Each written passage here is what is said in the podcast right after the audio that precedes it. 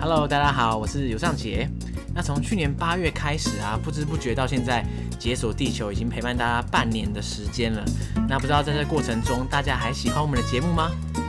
那跟大家说一个消息，在 First Story 的技术支援下，我们解锁地球终于有自己的赞助连接了。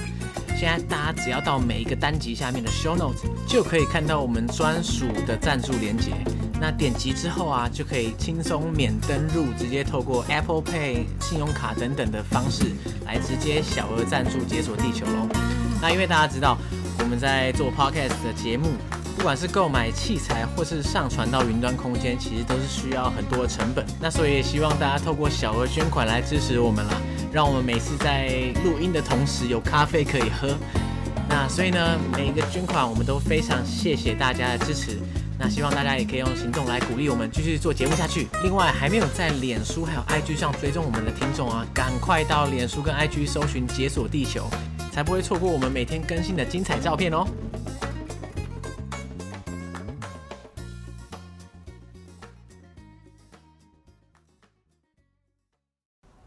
嘿大家好，我是尤尚杰，欢迎大家收听《解锁地球》这一集呢，有一个重磅来宾，就是从地球的另外一端远道而来，专门录这个节目。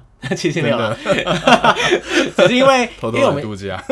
对，没错。哎、欸，你现在回台湾是一个度假的感觉，对不对？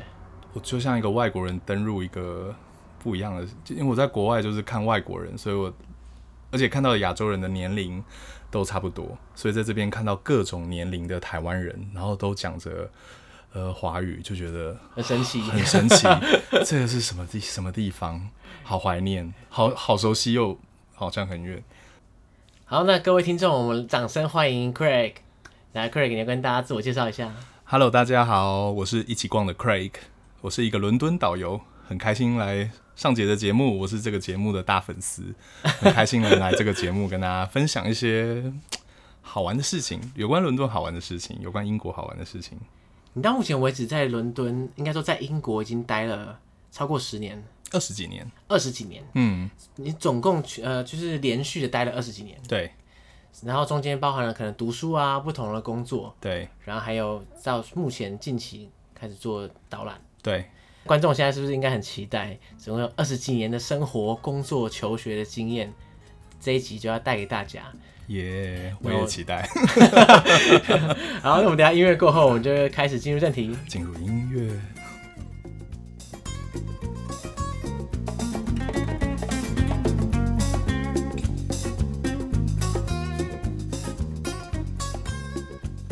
那我今天真的非常高兴，Craig 可以可以来跟大家分享他的经验，因为刚刚我们前面已经听到了，Craig 其实在平常的时候其实是很少回台湾。对，很少哎。对，光是讲，对我杀了我自己。对，那哎，你是在英国大概待了二十几年？二十几年，对。你等于说你是从大概小时候就已经算是先已经移居到英国去？那个时候就就到英国去念书了。嗯，那所以你你去的时候大概是在国中啊，国二，然后就一直待在英国。嗯。那中间你你回台湾的频率大概是 不频繁呢？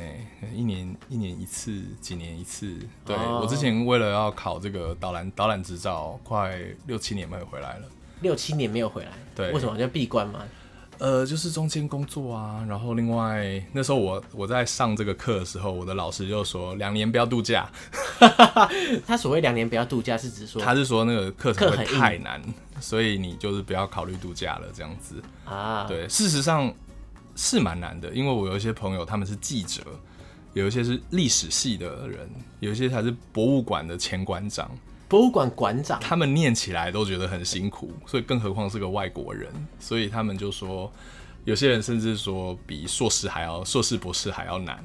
我这样要厘清，一个导览员啊，是他讲话，旅客能够听得懂。嗯，你可能是一个历史学家，可是你讲话不一定是适合旅客懂的。对，对对，所以导览员他不一定是历史。顶呱呱，我一级棒，当然顶呱呱一级棒非常好。对对。可是他讲话要是旅客不懂，那等于是无效的沟通。所以在我们这个领域里面，有效的跟旅客沟通才是真正的，呃，是一个很重要很重要的一环。你怎么讲故事？你怎么把干的历史、干的数字变成一个有趣的数字，或者跟小朋友互动，我们学的是这个东西。嗯，就不能单纯说哦，我很博学，我全部都懂，然后这样就 OK。嗯、对，对，对，可是你还要表达，然后还要把它讲的有趣生动。对，你要让它有趣生动，所以这才是难的。对，因为那个就跟沟通技巧、还有讲故事技巧、还有想象力有关。你如何让一个这个五岁的小朋友跟着跟着你的节奏走，他还会听你的，然后会跟你互动。你怎么让一个青少年，就是那个荷尔蒙全身的青少年，会注意到你讲什么？对，这就是我们钻研的东西。至少我非常在乎这一块。对，因为我我觉得碰到不同的人要用不同的方式沟通。对，所以我们比较钻研这一块。那至于。我那两年的生活，基本上那时候我也在工作，我在边工作的时候边学。我很多很多的朋友都是全职学这个东西。哦，你是你，我是边工边全，我是全职工作在念这个，嗯、所以我我的生活就是早上五点就到公司开始读书。但我但我先到公司去，然后早上到五点就在 K 书，一路 K 到九点，然后 K 到九点后，然后六点，然后。呃，我就是，我就我就很简单打理。我六点后就开始一路念到十二点，然后就睡觉，然后然后隔天早上五点回到家，然后就这样子好几个月。这听起来像就是人间炼狱。炼狱，呃，我觉得老实说，你会觉得炼狱，可是我还是很想念那个生活，因为我就觉得两年就这个样子，继续四年还得了？可 是你乐在其中嘛，对不对？我我是乐在其中的，对我真的是对，所以我觉得那是一个很很特别的经验。嗯，因为你的脑袋会变，你会很快瞬间大概一个怪东西，你看下来 二十分钟，你就可以导览，就是你的那个脑袋还有思绪会变，非常适合老人来，不会老人痴呆症。老人可能经不起这么强的，这么强度那么高，五点就要起来，然后晚上、哦、他的他们没办法，但是我那时候就是我的生活，对，所以我我去度假的时候，就是我们还要写一个自己独特的这个 project，就是我们要写一个自己主题的导览。连度假你都要写这个，就是我们要写一个独特的主题的，就是像是主题性的导览。嗯、所以我那时候就是我订我的机票，我去西班牙南部，我是先订机票，然后我就立刻写，所以保保证 保证那个在。那个 deadline 的前两个礼拜写完，真的有效。还没出发就开始写，对，所以你一定要先定下去。所以你如果如果是个体户，你一定要先定下你的假期，然后你的所有求生 求生的能力就会爆发。这样子，没错，就是 deadline 先先设好，你最最最后那一天你总会把东西生出来这样。对，就当让大家了解一下，像我们这种蓝牌导游，像我那当时准备的考古题，就接近一万两千多题，一万两千多的考，因为我算过。就是我要我算我背的我背的我背的考古题大概是接近一万两千多题。对啊，一万两千多题，你一天背一百题，你也要背一百二十天。对，哎，对啊，是是这样算吗？对对对对对，就是就是我大概就是我这些。有一些字眼可能会有一点不一样，但我、嗯、因为它一个旧的考卷大概就是几百题、几百题这样子，虽然做了十几年，还有还有不同区域的这样子，而且它一万两千题，我猜应该不是什么是非题、选择题，不是不是，对啊，都是填字。天哪，这样哦。所以你从五点到九点，然后六点到十二点，不是没有道理，对不对？对。然后另外你要准备那个现场，我们现场也要考试，所以你每一个景点，比如说国家美术馆就是三十二幅画，大英博物馆就是三十几个文物，然后圣保罗你就要，所以你每个地方你大概要准备，大概你就算接近快要快三个多小时的。这个现场 presentation，他他就把你直接丢进去。对，因为你每个每个地方就是五分钟，每个地方就是五分钟嘛，所以我们大概要做七个景点的，就是一个完美的这个导览，还有在车上的这个整个 coaching，所以它是一个非常非常严格的的体系。然后下面坐的人都是考官，对，下面坐的人就是考官，或者是专业导游，或者是就是写什么 Lonely Planner 啊，还是这种读这种书的那些导资深导游，这些导游真的有一些很卧虎藏龙，比如说。有演员啊，然后有以前制作电视的制作人啊，歌舞剧的演员啊，各种人都有，很神奇。所以你终于熬过那几年，脱离苦海。对，然后他们说你变成我们一份子了，得到认证，对，得到认证，对，脱离苦海，对，但是蛮好。你就你跟你的朋友会有革命情感，因为英国人的那个性格是比较冷 冷漠的，所以你必须要跟他们有一个。革命情感，那真的是这个最好的革命情感的方式。这样的话算起来，你从一开始中学，然后到上大学，然后最后再完成这个导游的训练，前前后后你在伦敦生活这二十几年啊，嗯，包括了求学、工作、生活这些的。你刚刚说你觉得伦敦人或是英国人相对比较冷漠，你说相对于台湾人嘛？他可能有南北之分，北方人比较热情，那南方可能是一个比较商业文明的国家，是商业、嗯、商业文明的地方。我说国家，因为伦敦常常觉得伦敦 就像天龙国一样，伦敦人，伦敦就是大家觉得外面就不是伦敦，对，所以所以英国有南北之分。对，嗯、所以你看脱欧全部都在北方这样子。你说脱欧派人好好好好教训你一下。对，脱欧派的人都大部分都在北方，蛮多的，因为因为那些他们已经去工业化很久了，所以就很贫穷。呃，也或者是说他们试图有新的发展，嗯、但那个发展还那个产业没有跟上，对，所以他们有这个问题。所以你觉得他们的区域间的对立是有很明显的？譬如大家可能会讨厌伦敦人，或是伦敦人讨厌其他人。对，这个就是为什么你需要有幽默感。一个比较不成熟的地方，他们可能是用对立。啊，可是如果像英国这种成熟的老派民主国家，他们就是讽刺跟幽默感，狂酸别人，对，狂酸别人，然后他们就是以这个酸别人为乐趣。对，我们就我们叫 sarcasm，这是他们最最擅长的哦。所以他们的小报都是各种主题，非常爱玩文字游戏。所以你看，如果英国人，他们最喜欢玩文字游戏了。对，嗯，所以他们除了南北之外，他们譬如说什么爱尔兰人、苏格兰人。英格兰人、威尔士人，他们之间的关系，你觉得还是他们也会狂酸对方？其实蛮错综复杂的。但我确定的是，像呃苏格兰人，他们一直不觉得自己是英国，他们不觉得，他们就觉得他们自己是苏格兰。嗯，他们觉得苏格兰就是苏格兰。对，所以他们有个很强烈的这个性格。可能我觉得是一部分是地理位置，因为以前苏格兰它就是各种奇奇怪怪的这种高低起伏的地，所以它非常难控制。所以他们这些人就有自己非常独特的性格，不受控，很不受控。他们的政治系统从古代就很不一样，但是他们的识字率比英格兰高很多。你说早期还是？他们早期的识字率就比英格兰高很多，因为他们很早就意识到自己是一个受威胁的国家，所以他们十五世纪的时候就这个很大教育改革，所以大家识字率跟数学都非常的好。哇，他那么早就有，所以你看后来后来这些英国重要的思考家，什么 Adam Smith 啊，对这些人，然后或者是各种重要的发明家，甚至发明电视的人，全部都是苏格兰人。哦，真的假的？所以他们是在整个英国里面算是比较有成就的一群人，蛮非常有成就。甚至历年来非常非常多早期一开始英格兰银行创造的时候，英格兰银行的行长都是苏格兰人，还有英国几个最大的保险，他们就说。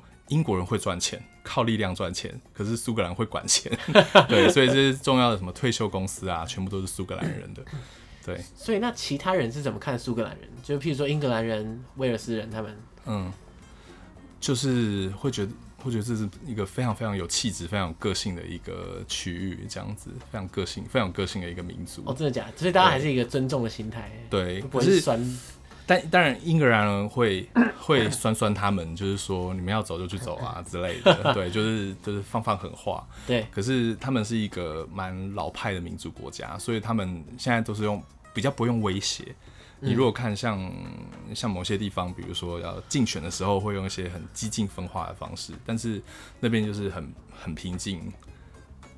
当然会有一些这种酸啊、讽刺啊，或者是嘲讽。像英国比较常用的是嘲讽，嗯，比如说他们说脱欧就是嘲讽，就是说啊，或者当然有一部分会小威胁啊，说移民都要通通进来了这样子，会影响大家的这个视角。当然，可是我觉得最后的结果就是南北分裂。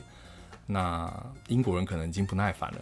就说赶快给我脱脱掉这样子，对这个要脱不脱？实在太久了，大概是三年了吧。对对对，所以我们现在就是我常开玩笑，就是脱欧后身为一个导游的命运有什么不一样？我说就是聊完皇室之后，你就要聊那个聊完皇室后就要聊脱欧。哦，对，因为每个游客是不是都势必要问到这个问题？对他们就很好奇这个为什么这个脱欧啊，这整个状况。对，说到这个，你觉得应该说大部分人英国人觉得脱欧之后他们具体生活会有什么差别？我觉得很多人不知道，或者是他们觉得先拖再说。因为在英国，你看它从历史上一直是一个孤岛，对，而且从十二世纪后就再也没有人能够成功的从外围打进去了，嗯，哦，除了一次光荣革命以外，所以它几乎每战每胜都没有输很惨，它只是要不要打仗继续打仗下去而已。但它跟欧洲的这个整个部分一直有种分离主义。你在欧洲，你如果打开电视，你会发现他会旁边讲一下比利时间发生什么事啊，维也纳发生什么事啊。但你在英国，你就会全听到 That's Europe，那一块人，欧陆不干我的事。对，他会觉得欧陆这群人在干嘛？嗯、你不会有一种这种我们是一份子，我们是一份子的感觉。对，不太会有。所以对他们来说，脱欧这个事情并不像其他欧陆国家这么惊天动地。自古以来就是非常惊天动地，因为对近代，因为这可能是英国二战后一个最重大的决定。嗯，对对对，英国的这个整个产业，尤其什么农作物啊，他们全部跟他们拿到很多欧洲的补助，但照样投脱欧。对，然后还有还有教育，因为很多大学教育都是跟欧洲的这些补助有关。对，那所以这个未来会。变怎么样还不知道，说不定政府会分配啊更多的钱进入这些社会福利啊，干嘛的？对，但是这是一个很大很大的改变。但因为英国人没度过，所以不知道。我马上就知道，对，马上就知道，几天后就知道。但好像会有一年的这个观察期，明年一月多就会开始有些不知道会不会继续会不会继续拖下去。对对对，但他们就是在观察，对。你在伦，你在哎，应该说你在英国这二十几年中啊，你是都住在伦敦吗？还是你有在不同的地方长居过？我之前在不同的城市，但大部分都是东南部，就是大部分就是南部，嗯、就是英格兰地区。对，英格兰地区南部这样子。然后我后来就是在在伦敦，但我觉得好像成为一个伦敦导游，就一直在伦 敦。对，你已经走不了，看看能不能回回伦敦，回回台北来做一些不同的事情。那你就砍掉重练，就是。哎，对。哎、欸，可是你这么小就已经去伦敦了，照理讲，你应该对你来说，伦敦那边比较像你的家吧？对，我以我以前是，我很早的时候回来的时候，我我从台北要回到伦敦的时候，会有一种啊要离开家了，嗯，然后到了英国就 哦，这是什么地方？但我现在从台北离开的时候，到了英国，那飞机一降下，我就走家的感觉，嗯，对对对，因为那就是一种生活的。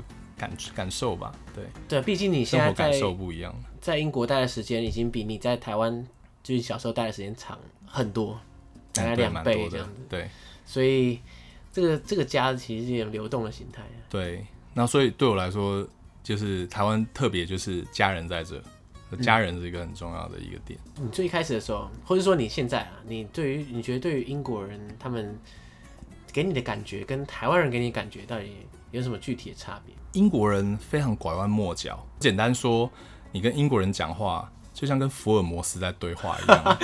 所以你看他们能够有这么多这些 criminal 的小说，这种犯罪小说，你看他们之间都是在猜，互相猜。这福尔摩斯可能从小就是受这种锻炼，对。然后台湾人就是很直接，哎、欸，你赚多少钱啊？你做什么工作啊？你有没有结婚啊？这样子。那你跟英国人讲话，这个都是禁止禁语，你只能拐弯，非常拐弯抹角的去问这样子，不然你会发现你很难跟英国人讲话，因为你一问很直接的问题，他们就立刻离你远去。哦，他就被吓到，对对对对，被冒犯的感觉。所以这边跟大家分享，如果说你你碰到一个英国人，你千万不要。问他太私人的问题，这个就是为什么大家都从天气聊起。对，嗯，但是我觉得这是一个很好的锻炼，他逼你去思考一些很好的问题。譬如说，譬如说，我们先讲天气好了。你跟一个英国人讲天气，他其实在抒发他的情感，他是告诉你，他其实是告诉你他今天心情好不好。就像我们台湾，我们会问你以吃饱有没有吃饱来当做是你好不好的一个呷饱杯，当做是一个标准。哦，所以你说你吃饱，就是说，哎、欸，我还不错，就是对对对对对对对。那你在英国，他就是告诉你，哎、欸，今天天气不错，哎，就是他心情不错。然后对方可能说，呃，烂死这样。呃，哦，这个时候就是英国人的眉眉角角，英国人什么不多，就是眉眉角角多。所以你跟英国人聊天气，你一定要先同意。先肯定，再有不同意见。你是说这是英国人讲话的逻辑？先肯定，再有不同意见。他要是说今天天气好，就说他今天心情不错。你这时候千万不要跟他比。比如说今天英国人说哇，今天天气好热啊，真开心。他就跟你说他是开心的，你千万不要比。哎呀，我们台湾三十几度，你这根本不算热。他就会玻璃心，慢慢的跑走。不够热还不行。对对对，他们不喜欢比，因为他们其实是想要跟你抒发，一起好好聊聊这些天气热可以做什么的这些有的没有的东西。可能你一句话把他打怕。对，你一句话他就把他打怕了，或者是你就说 我最讨厌大热天了，他们也会玻璃心慢慢走掉。真的假的？所以你完全不能负面的回答他。你一开始不能负面，这个，所以这个就是你要先肯定。再有不同意见，哎、欸，真的很热呢。所以你看，那英国人、英国教授跟你讲话，就是先肯定，再有不同意见。对对对对对，他不会就是讲，哦，这个这个这个这个不行。对，他们是先肯定，那你肯定他的这个心情后，你可以说，哦，偶尔下雨也不错，这样他就可以接受。但你千万不要跟他比较，不要跟他比数字。我觉得他们会觉得像那种美国人很爱。比说哦，这个这个没有我这个这么新这么棒，他们就觉得、哦、low 很 low 这样，很 low 没文化这样子，对对对，所以这是他们一个诀窍。那另外英国人非常呃，是水平高的，比较不显富，他们对于这些金钱啊这些东西，他们都隐藏的非常好，或者是他们会装穷装累，哦，装很穷装，就明明过很爽，然后说哦好穷这样，哎、欸。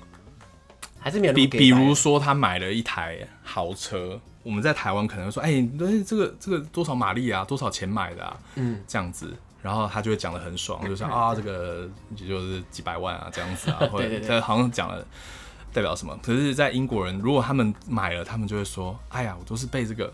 业务给骗了，然后他就哄了我老婆。那我 我简单说，他们把这件事讲得非常累。他们说我们到了这个地方，然后小孩子开始吵，然后这个该死的业务员就开始哄我老婆。然后我老婆听了就没有办法，他就跟我说，然后我就觉得啊，我时间真的急着走，所以我买下这台车，所以就没办法了，就就这样子了。他们会就是装穷跟轻描淡写。哦，就是明明就是一个，他们不会当做是一件光荣的事情告诉你。当然，就是为什么你有很多这种新兴国家，就是。那种 Bollywood 耶，后面豪车 bling bling，全身那个金，就是非常不不英式的，非常非常不行。对对对，所以他们表达很内敛，就是他们一种得体的方式。另外，他们有一种关心别人感受的特色，所以你看他们问的问题都不会很直接，因为他怕，比如说他跟你说：“哎、欸，你是什么工作？你做什么工作的？要是你不喜欢你的工作，你你讲会不会很？你会不会觉得？”比较尴尬，所以像他们一般会跟你说：“哎、欸，你下班大概从哪边过来？”他从你哪来，他就开始在猜。所以意思就是说，你愿意告诉他你从哪边过来的，你等于是同意他在问下一题。对对对对对。他说：“哦，我从我从什么信义区过来。”他就说：“哦，你信义区。”然后他这时候他就问：“那你大概几点下班？”他从你几点下班就开始猜。因为比如说像英国，你要是从银行区来，就是你可能做银行区。对。可是你要是八九点下班或十点下班，你可能不是银行员，你可能会是服务业，所以他们这时候就会开始猜猜猜。哎、欸，这真的很累。所以你愿意愿意回答他，他们就会继续猜。所以这就是他们的乐趣，就是猜猜看。所以假设你不想要讲工作这个话题，你可能就回避他这个问题。对，你就可能说：“我、哦、今天好累哦。”那这时候他就知道，他就不会再逼问，他就知道你可能对于。工作这个东西没特别想聊，所以他们这样每个话题他都要先试探半天，他就是试半半天。而且他们最特别的是，你跟他们讲话讲半天，他们还不需要知道你名字。诶，他他们见面的时候不会直接讲说，哎，你是谁谁谁？在他们正常的场合里，他们真正人生活的场合里啊，除非是商业，商业你要快速知道彼此。嗯，可是，在 party 的情况下，他们就是先听到你在聊天，他们先进来，他们就是先聊天。聊聊聊聊聊，如果觉得不错，他们会跟你说哦。另外让你知道，by the way，I'm 某某某。Oh. 这时候只是给你一个许可，你也可以告诉他你的名字。Oh. 他最怕突兀，就是你知道，就是见面就是 Hey hi，I'm this，How are you？这种英国人就会吓到，吓到，慢慢玻璃心这样子走。对对对，他们也不行。对对对对对，他们他们比较不像那种美国风格，就是 I'm John，嗯，你做什么？哈哈哈，这样子不会，他们就是。这样一个一个小小的问题，这样子慢慢问观察，然后最后再这样子。对。可是这样的话，你一你身为一个外国人，你一开始也不懂这些美感嘛？对，非常不懂。你，你有没有吃过什么亏？有吃过，我吃过一次天气的亏。这样，就是英国人的天气有一个准则，就是你不准跟他唱反调，然后你还不，你身为一个外国人，像我们一看就是外国人，你不准骂他的天气，就像妈妈不准别人骂小孩一样。可是英国只有授权的人可以骂，很多人都在骂英国的天气啊。这时候要是你骂了，你又是个外国人，他就会我们叫 passive aggressive，就是被动式攻击性，嗯、他就会说至少我们有四季，有没有感觉到那个 那个刀亮剑亮剑这样子？对对对，就是他们有一些那个点不能去批评。对对对，所以一被讲到，他就会反击这样子。他们不会直接说你不可以骂我的天气，但他们会反酸一句说：“哼，至少我们有四季。啊”你知道是是这种是这种感觉，又酸又有又有另外一种语义，英式作风，很英式作风。对对对，所以英式所以英式作风就是跟美式很不一样。对，那他这样那么爱拐弯抹角，那你觉得在工作场合上会有一点这样不会很难工作吗？其实他们就是多了那个肯定的过程，就是他们比较不会像德国人这样直接，就是德国人是一个比较看到错就直接肚娄就切下去这样子，然 后玻璃心就碎了。嗯，玻璃心就碎了。他们会先肯定，然后再再跟你扯两下，然后就立刻说啊，出去下午出去喝酒这样子。英国人是比较像这样子，他们有很多的这个，他们虽然有一些这个这种新教比较谨慎保守的性格，可是他们也有很。幽默、很抓狂的一面，对，所以很多人觉得他们是很绅士的，但其实上碰到他说，这不是一群酒鬼吗？这样子 就是随便聊几下，然后接着就要喝酒喝很久，对，那我会觉得有一种，然后他们就是周五，很多人就是不打架不是一个周五，然后不把裤子放在头上就不是一个周五，对，所以他们的周五常见的就是在 bar 里面流连忘返，呃，对对对，那个那个 bar 就是其实。我之前试着想比喻，他们是不是像我们的真我们的真奶店，但好像其实不是。那对他们那个那个是那个整个社群的意义太重要了。对，因为真奶店不是社交的地方，它只是喝饮料。对对对，就是你很少，它又有点像是，所以我们叫做社群中心，可是是可以，可是是大家可以见面看几眼的这个地方，知道周遭发生什么事。所以他们。跑的一个连续剧，一跑就是跑三十几年，大家就是在看。因为英国人，你看英国人这么不会不谈个人隐私，所以他们偷窥别人的隐私，就是透过很真实的连续剧。哦，所以其实他们在他们是有偷观偷窥别人隐私的欲望，就是为什么什么 Big Brother 啊这种东西从英国来。然后另外他们为什么这么喜欢看这种花园和庄园？因为他们很避讳聊自己的品味，他们不喜欢。他不喜欢别人进来他们家里指指点点。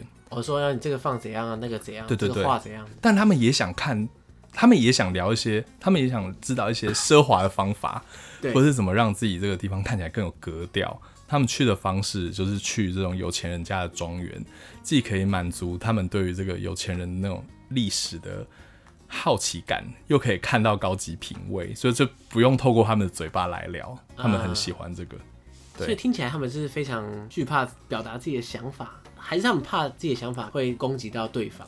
对，他们怕，呃，他们不会避讳分享自己的想法，可是他们会尽量去避免讨论他们觉得可能有点俗气的东西。就是在他们这种新教国家里，对于物质过度的追求是俗气的。嗯，对，所以他们也不会对于这些食物非常非常追求，他们就觉得这个好就好了。那当然，我们现在。我们现在因为这个饮食文化是一个很很赚钱的东西，所以就开始崛起。可是，在英国真正的本地人，他们不会对于这个东西过度追求。英国人有一种不要太过严肃，就是不要对于食物太过严肃，或者对于任何事情过度严肃。对，就是不要过度表现严肃，就是要幽默感，轻松点，装没事。难怪几乎每个台湾人去英国都会说，那种食物真的是跟台湾差天差地远。我觉得台湾非常特别，台湾的食物就是超好吃，所以我我非常，尤其是这趟回来，我就觉得哦，吃这么爽，难怪就是你一样的钱，在台湾得到的这个食物的 CP 值非常非常好，所以我可以了解为什么大家会。抱怨，但我不是说伦敦不错啦，所以来伦敦还是不错的。你说伦敦的食物？伦敦食物算不错的，因为现在有很多移移民，那所以你有各种风味，什么墨西哥啊、越南啊、越南菜啊，然后菲律宾菜啊，然后中国菜啊，呃，甚至现在最夯的就是台湾的挂包。真的假的？对，台湾挂包店非常厉害。挂包现在在伦敦很红。对对对，有一间叫包嘛，对包，就叫台湾人，台湾人跟几个。在当地的台湾人跟香港人一起开的一间店，就是风靡台湾，的风靡伦敦。你喜欢吗？很棒啊，就跟台湾看了就，而且他们非常注重食安，所以就觉得嗯，台湾之光 开心。对对对，因为就是每个东西都是你可以信任的，对对对，他们就是东西少，但很精致。对，所以带朋友去还不错。哦、所以现在伦敦其实可以吃的很国际化，嗯，而且这些店家也会很聪明嘛，他会跟着变。而且像伦敦就有这种巴洛市集，那以前就是纯英国人、当地人去买买 cheese 跟买菜，嗯、他们现在旅客多，他们也变聪明了，他们就有很多的熟食，你可以吃到意大利很新鲜的、很新鲜的那种，呃。当季的食材做成的意大利菜、意大利面，什么松露意大利面啊，什么龙龙虾 spaghetti 啊，很多，还有印度菜、非洲菜，还有甚至还有 vegan 各种社群友善的各种食材都出现。对，嗯、那而且它的米其林餐厅也算蛮多的，所以我觉得各种价位都有，我觉得这是好的。当然，依台湾吃东西的角度来说，还是会觉得颇贵。当然，一般来说，在英国吃是台湾的三倍吧。对啊，不过这个这，这个也是很正常啊，在对在美国或者在欧陆应该都是这样子。但我亲眼看到它的那个大大大的提升，非常非常的多。你说他们的食物从几？你说从这二十年来，嗯，提升提升非常这样子提升非常多。但没问题，因为我觉得大家来伦敦还是因为喜欢它的文化，然后看到它的地标嘛。当然，食物比如说进步很多了，所以我觉得是嗯可以放心的。对，在台湾的话，大部分人我觉得对。英国人应该有一些刻板印象，嗯，比如说大家可以联想到一些像是嗯绅士文化啊，或者像像是你看你有看过《金牌特务》吗？嗯，有。对，那就是一个非常绅士文化体现在他们一个特务片里面，他把这个拿出来讲，然后他结合在一起，所以我觉得大部分人对英国人是有这样的一种印象。在你自己在英国，你自己的感觉，就这个绅士文化是存在他们生活中的吗？其实一开始绅士文化会让你惊讶，就是。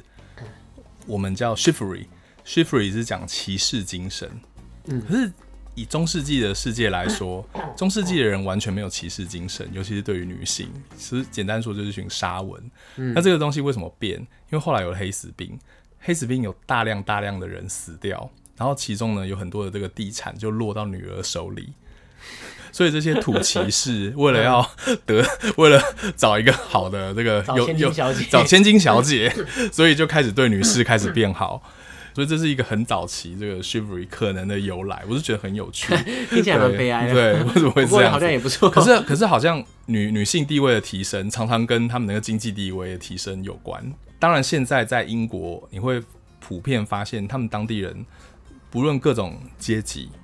他们是蛮有绅士精神的，就是比如说他们呃，你进入一个餐厅，他们可能会主动帮你拉开一个椅子，让你坐下，或告诉你坐哪里，或帮你开门，呃，这些细腻的事情。但最重要的，我觉得可能是他们有一种照顾弱者的同理心。嗯，因为我觉得很多国家我们很重视同情心，嗯，就是啊，你是弱势，我就解决你，就是用某种方式。帮助你，这是同情心。对，但是我觉得同理心是现在大家都是是一个我们蛮需要去学习的东西。比如说像英国，他们为什么会我们会觉得他们比较绅士？因为他们他们去评论一个人，是评论他们对于比较弱势的人的一种态度。比如说很久以前，在这个柴契尔夫人的宴会里面，然后有一个这个 waiter 就这个服侍员，不小心把这个酒打翻在一个外国大使上面。你如果觉得在台湾会发生什么状况？就大家已经跑去疯狂道歉啊，然后、哦、大家已经跑去疯狂道歉，然后对对啊，我应该是这样吧？当时我想象中是这样。当时柴契尔夫人是，就是传闻是柴柴契尔夫人很快的打发这个外国大使，然后他好好的关心这个 waitress，说你还好吗？嗯，你还 OK 吗？你都没事吗？这样子，所以这是一个蛮有趣的英国人的特色，因为。这些有权力的人，他们都非常有权力。可是这些比较没有权、没有权力的人，他们其实被害的机会比较大。所以他先关心他，就是展现另外一种风度。对，对，没错，因为大使其实根本就不会怎么样。对，基本上对他来说，他有权有势，他基本上不会发生什么事情。对，可是这个 waitress 他可能就因此而就可能被人家就是大呼小叫啊，或者是或是心理受伤之类的，都有可能。我我自己也发现，他们这些很有很有钱、很有地位的人，就是对于一些经济状况啊什么状况比较低的人，是非常非常仁慈的，我说仁慈有点那种有点奇怪，但就是很有同理心。我就拿我自己小时候以前打工，我们做那种 party 的服务员，然后我那时候被带到一个庄园去，然后我们简单说就是 waiter，就是倒酒的，在这个里面我就拿着一个圆盘，然后上面就很多很多香槟，对对对，然后就等着这个主人进来。那个主人好像是之前是开那种英国早期开那个 F1 的，就是那种驾驶员，对对，驾驶员。哦，但他已经快七八十岁了吧，所以他是，嗯、然后他家里就是一堆经典跑车 跟法拉利的经典款，是他自己一个小小的博物馆，所以他给他孙女办一个这个婚礼。然后他年纪大了，所以他从那个车里走出来的时候，他就往我这走过来。嗯、他拿了我的香槟，可是他手在抖，对，所以他的手就往我的盘子上一盘这样按下去，嗯，所以整个香槟就打翻在他身上。我就整盘，对，就是很多就打在 打在这个出钱的人。我就想，哇靠，怎么那么惨啊？出钱立刻洒在出钱的人身上。然后那时候就是，如果说你在台湾，你一定就是。担心会被这个什么什么谁客诉啊，客诉啊，客诉，然后那个 party 的 manager 就过来，然后然后那个人那个老伯伯他就先问我我还好吗？嗯，嗯，那个老伯伯问我，那个主管当然是关心了老伯伯，但是老伯伯先问我我还好吗？然后那个主管问他，问这个老先生说，哎、欸、你你还可以吗？你 OK 怎么样？他就说，哎呀天气有一点凉哎，就这样子轻描淡写带过，哈，嗯嗯，对，所以就是我觉得这个是在。他们这种上流社会里面就是一种风范，所以他们很他们很在乎跟人沟通的方式，对，对，尤其是对于这个弱势者，所以我觉得这是嗯蛮特别的地方，我看到很大的差异，甚至是有时候我常问旅客一个问题，就是如果我们台湾发生什么战争，或者是什么地方发生什么战争，你觉得有钱人会做什么事情？落跑移民，对，你们都会说落跑移民，对不对？啊、可是说真的，如果你是英国，你问英国人啊，他们都知道一件事，就是皇室会带头去打仗，嗯、就是这些上层阶级的人都会带头去打仗，甚至这些军官，他们呃，尤其是好像在英国有一些军官，他们进入军队是因为是一种荣耀，所以他们就觉得他历历代代的祖先都这样。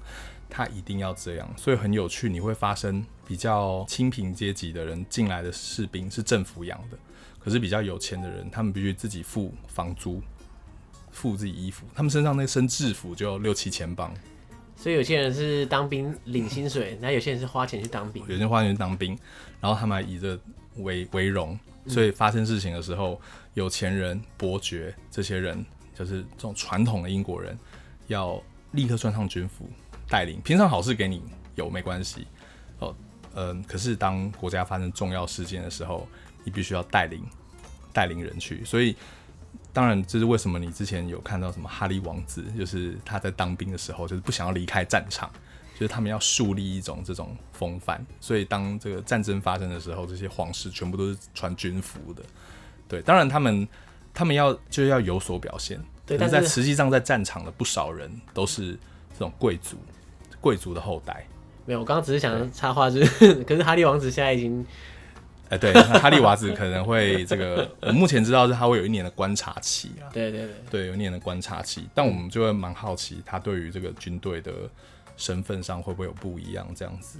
也、不过他宣布这个事情的时候，你已经回台湾了，所以你也不太确定现在英国人的舆论到底是怎么样。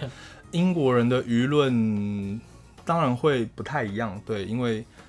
嗯，虽然不少人还是觉得有个皇室还不错啦，但是有一群人会觉得说他不应该要拥有这个皇室的这些头衔这些东西。但是说真的，他我也好奇会发生什么事情，我也好奇他能不能躲过我这个狗仔，因为这好像好像从以前王子和公主的故事变成。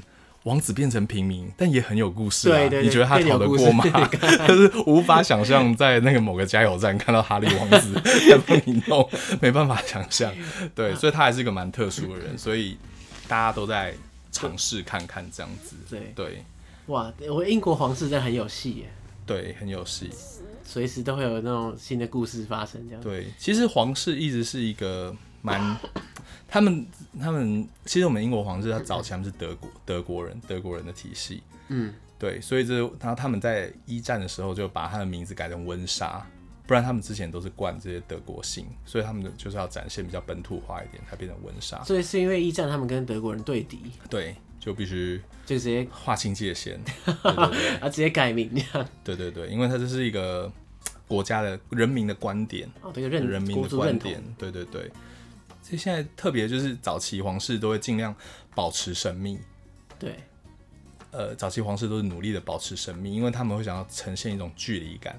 可是现在这个距离感，随着这种时代的那种狗仔啊、新闻啊、社交网站啊，连女王都有个自己的 Instagram，这样子，他还在找小编。对，所以他们也在这个，他们有时候要背负这些传统的习俗，但活在这个资讯很飞快的年代，也是颇辛苦啊。对，对，蛮有趣的，嗯。但英国的女王她自己本身是非常低调，所以她很她很辛苦的，就是她有一群这些儿子，还有儿子的老婆，不停的跑出各种新闻来。对 对对，嗯，很有趣。像我自己个人啊，是完全没有去过英国，但当然也不可能去过伦敦。欢迎常来，我真的是我一定会去，一定会去，而且我一直蛮想去英国的，因为我觉得他在就是等于说在这个目前现代世界的发展史上，就是一个重要角色。所以他一定很多可以值得看的，不管是历史性的东西啊，或者几乎每一个时刻，他都站在最前线。所以我不知道，哎，对于一个从来没有去过英国的人，你觉得怎么样规划这个行程会比较好？OK，嗯，以人文来说啊，我觉得伦敦最容易一网打尽你这些教科书里听到的各种人文的，就是西敏寺，因为你听过牛顿吧？就是被 苹果砸到那个牛顿。哦，他就埋在西敏寺，然后还有霍金一部分的霍金哦，Stephen Hawking 就是那个一部分的霍金，对，一部分，听说好像是骨灰的一部分，就是爱的方电影的《爱的方程式》，对吗？哦，爱的万物论，爱的万物论，Sorry，果然不是叶佩，对，爱的万物论，然后他就。埋在科学家区域，甚至还包含那个生物学家达尔文啊，哦，这个就是就是告诉我们，我们人可能是猴子演化而来的。他说出了这个进化论，他还是埋在西敏寺。嗯，在这个，然后在它里面也埋了历代这些重要的国王和女王，最有名的就是伊丽莎白。一世哦，不是我们现在这个伊丽莎白，现在是二世伊丽莎白一世，就是很有名的十六世纪的女王。那在她任内的时期，英国已经过了所谓的宗教改革，就是因为宗教不同理念的大屠杀。她在的时候就等于停止了屠杀，然后让两个不同的宗教可以有对话，然后运用大量的戏剧。这是为什么？你们后来有这些莎士比亚，就做一堆。呃，有关让这个都铎家族看起来很政治正确的一个这个家庭，而做出各种戏剧出来，所以那时候是英国那种戏剧舞台表演还有英文表演的黄金时期。这伊丽莎白埋在那个里面。以作家来说的话，你就有狄更斯、查尔斯·狄更斯，还有甚至现在已经有一些小朋友已经不知道《Harry Potter》。对不对？啊、真的假的？有一些小朋友不知道，因为通常都是妈妈知道，很 抱歉啊。现在都是妈妈知道了，是不是？哈利波特已经很可惜变老了，但大家都知道《爱丽丝梦游仙境》，所以《爱丽丝梦游仙境》的作者那个路易斯卡罗，他就埋在西敏寺。然后你还有 拜伦，然后甚至还有一些奇怪的，像是呃写出英语字典的叫这个 Samuel Johnson，然后他也埋在这个里面。你说英语字典的作者？对，英语字典的作者，这个这个这够重要吧？对对对对对对。然后就是世界知名的作者啊，甚至写，你知道最近不是有那个猫的音乐剧吗？对对对。那他当时那个作者叫 T.S. Eliot，哦，艾利特，然后他也埋在西敏寺里面，嗯、所以他就是这个这个聚集人类重要人类这个人类世上的这些各种名人，各种名人都在里面，三千多人的夜总会，我想开玩笑，三千多人的夜总会就在这，所以它是我觉得很多英国重要历史名人可以一网一网打尽的地方。嗯，对。那在那个里面蛮特殊的，就是是只有我们蓝牌导游可以在这个里面导览，所以对对旅客来说，我们带客人的时候就可以快速通关，然后你可以避开排一个小时的队伍，因为夏天的人实在是太多了，对，所以我们就可以带客人快速进去，然后就让他们看到这些，哎，甚至甚至还有那个制造出世界最重要的钟表的科学家叫 John Harrison，就是他制造出了一个钟表，这个钟表因为以前。英国为什么能够成为世界上最重要的这个航海国家？就是他们定时定位的技术突破了。嗯，因为以前因为无法定时定位，就会发会发生很多的船难。对，对，对，你永远不知道你在世界哪一角，然后你就是期间就碰到那个冰山啊之类的各种海难都有，所以当时政府就花大钱看看科学家能不能解解决这件事情。所以当时这个 John Harrison 他就胜出，他发明了世界几个最重要的钟表，让船可以安全定位。所以他算是近代的这些航海业突破的一个重要的先驱，他也埋在这个里面。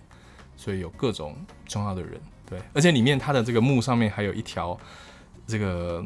他当时做出这个钟表的其中一条金属，然后他对准的这条线就是本初子午线。哦，他有特别，所以你在西敏寺里面，你就可以碰到本初子午线。所以本初子午线就是穿过西敏寺。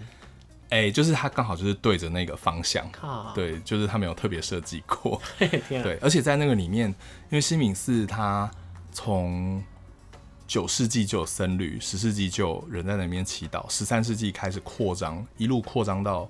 十九、十八、十九世纪，所以你在那个建筑里面，你就会发现有预算的时候，这个墙长这个样子；没预算的时候，墙 就是没有什么花瓣的这样子。你会看到，你可以看到一个历史建筑的年轮，这还蛮有趣的。一个时期一个时期这样盖出来。对，你会看到一个时期一个时期盖出来的。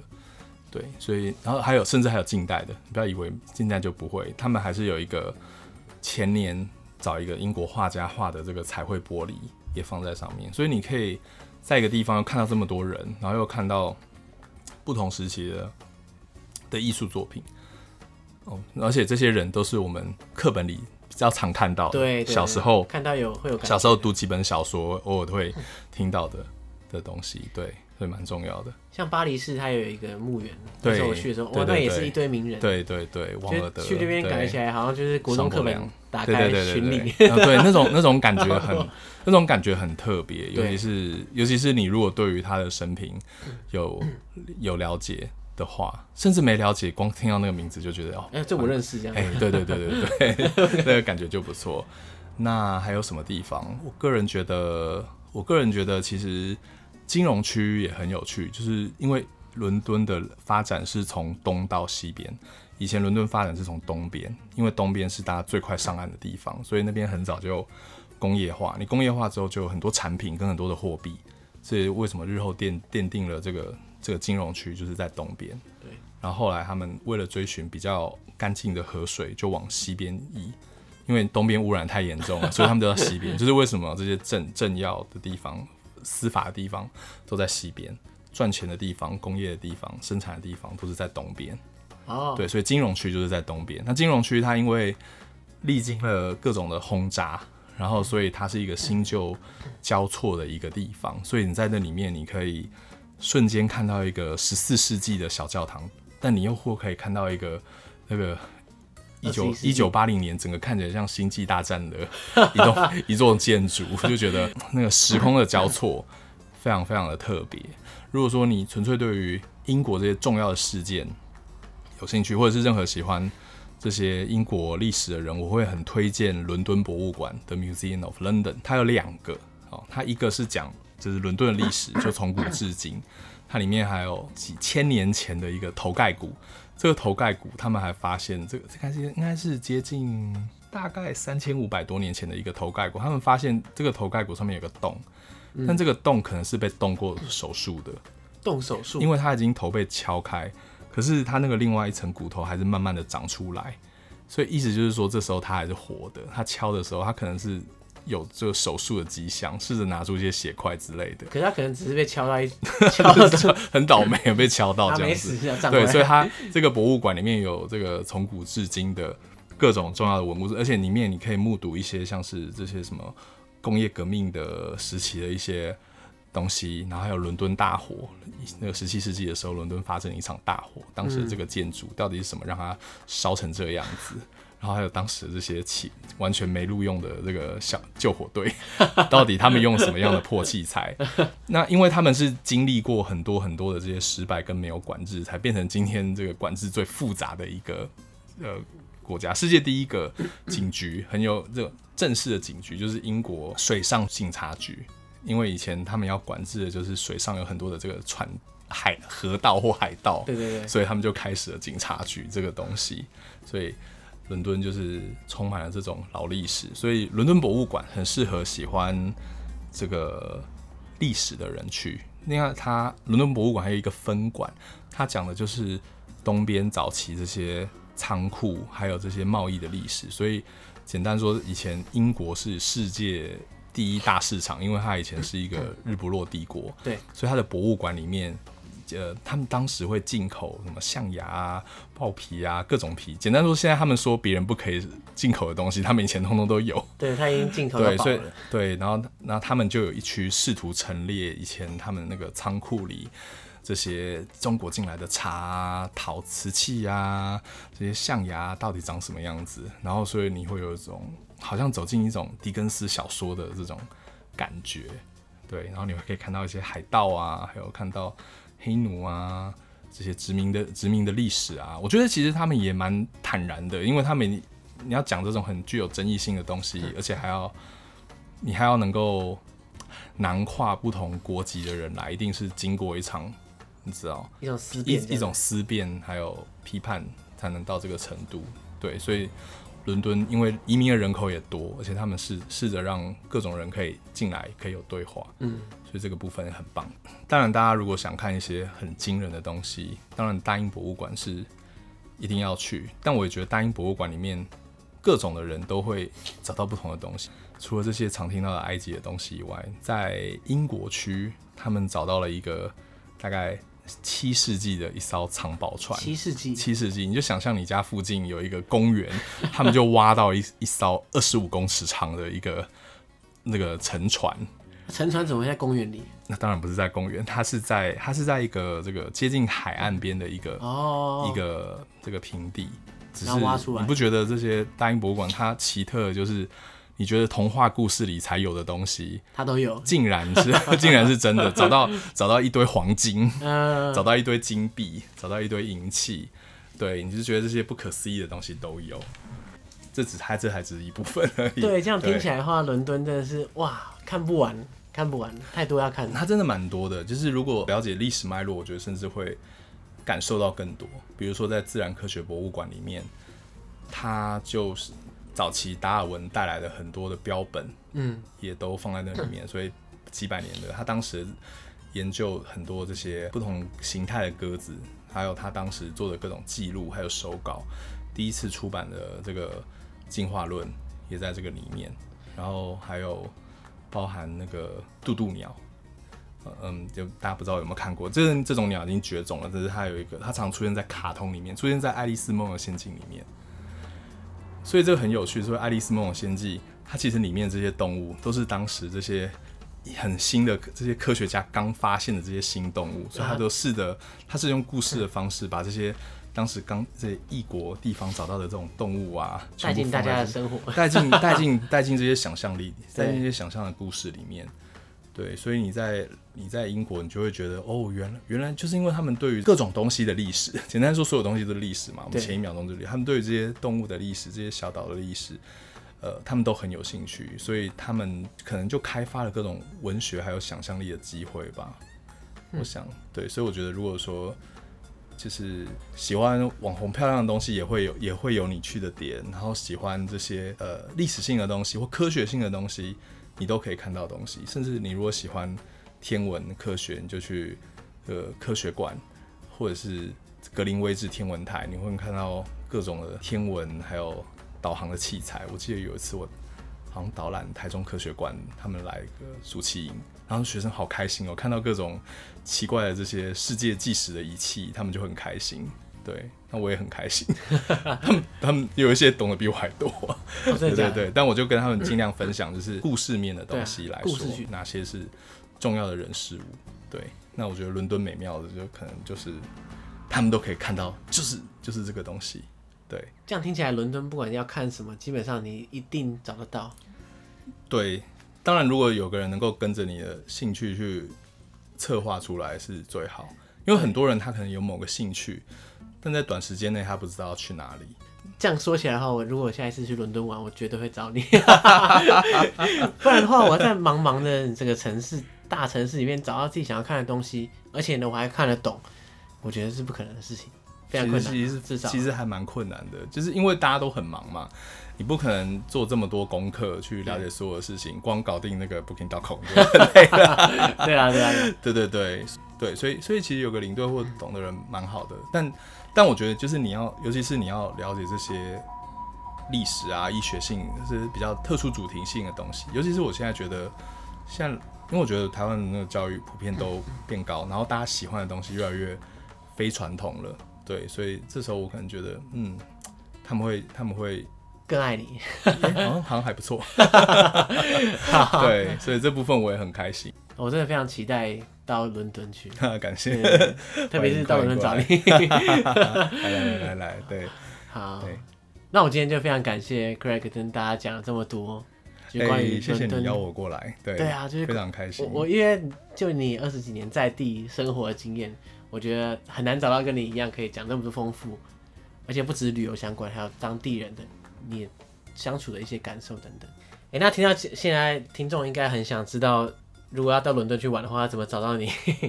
你要不要跟大家分享一下？OK，在脸书上面我有一个页面叫“跟 Craig 一起逛英国”，你就找“一起逛”艺术的“艺”，然后“起”就是一起的“起”，逛就是闲逛的“逛”，一起逛就是希望整个就是轻松的感觉。然后你如果按“一起逛”在 YouTube 上。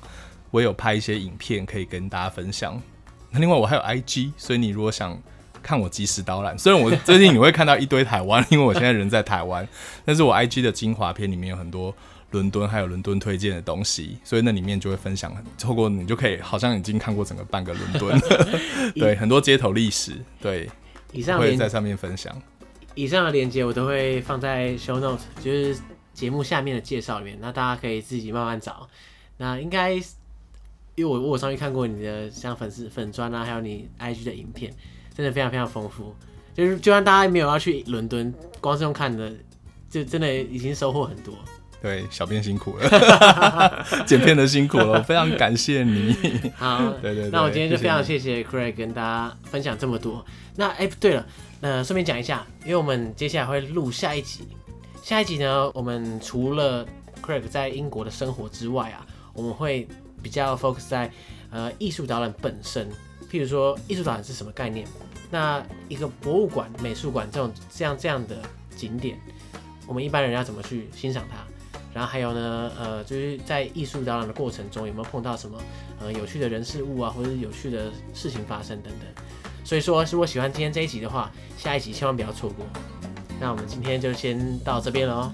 谢谢大家，谢谢你，大家记得收听《解锁地球》，超爱。他已经现在在听了，他已经在听了，我知道。